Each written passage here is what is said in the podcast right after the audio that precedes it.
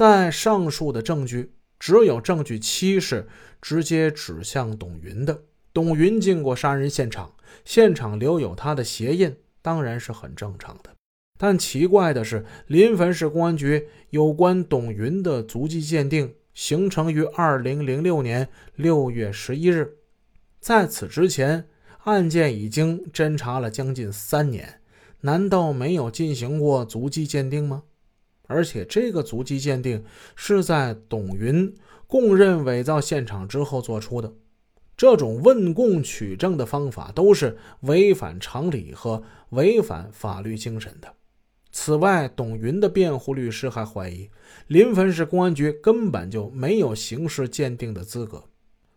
根据公安部的规定，鉴定人及鉴定机构在2006年3月1日后应取得鉴定人资格证书和鉴定机构资格证书，方能从事刑事科学技术鉴定。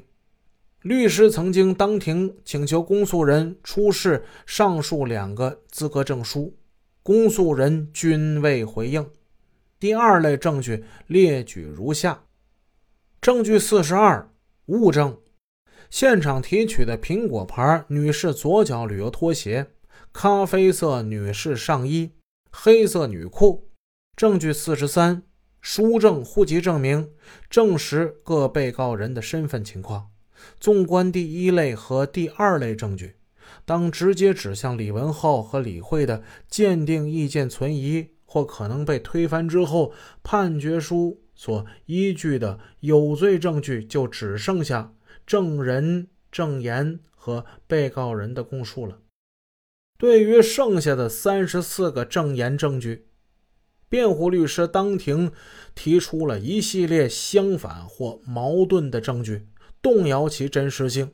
但判决书以一种极不合逻辑的理由，武断而草率地拒绝采信。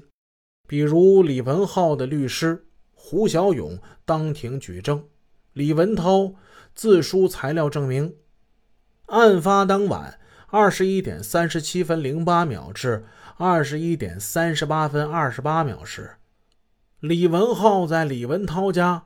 还跟领导郭根山在通电话呢。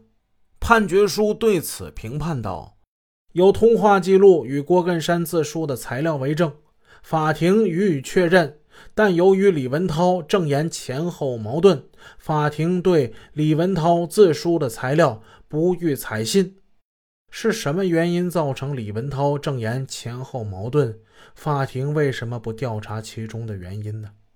再如，胡小勇向法庭提供了案发当晚的《中国电视报》以及李文浩的自述材料，证明李文浩、李辉二人是在看完电视剧《归途如虹》之后，也就是二十一点四十分之后，那时还在哥哥李文涛家闲聊，并不在案发现场。判决书对此评判道：案发当晚，二李在张永红家。观看电视节目，二人在侦查机关所述不一，对辩护人提供的《中国电视报》和李文浩给其律师所写的信件不予采纳。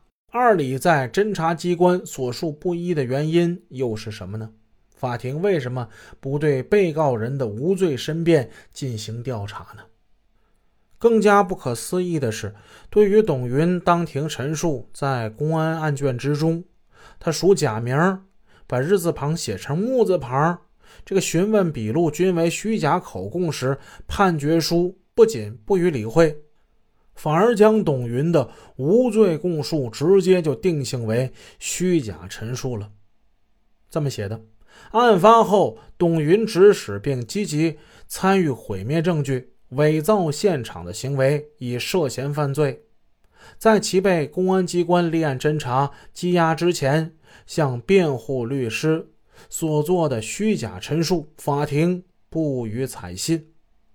众所周知，办理死刑案件，对被告人犯罪事实的认定，必须要做到证据确实充分。确实充分的含义之一，就是要求证据。与证据之间，证据与案件之间不存在矛盾，或者矛盾得以合理排除。而判决书在上述矛盾出现时，采取的唯一排除原则便是以公安侦查卷指证被告人有罪的证词和口供为准。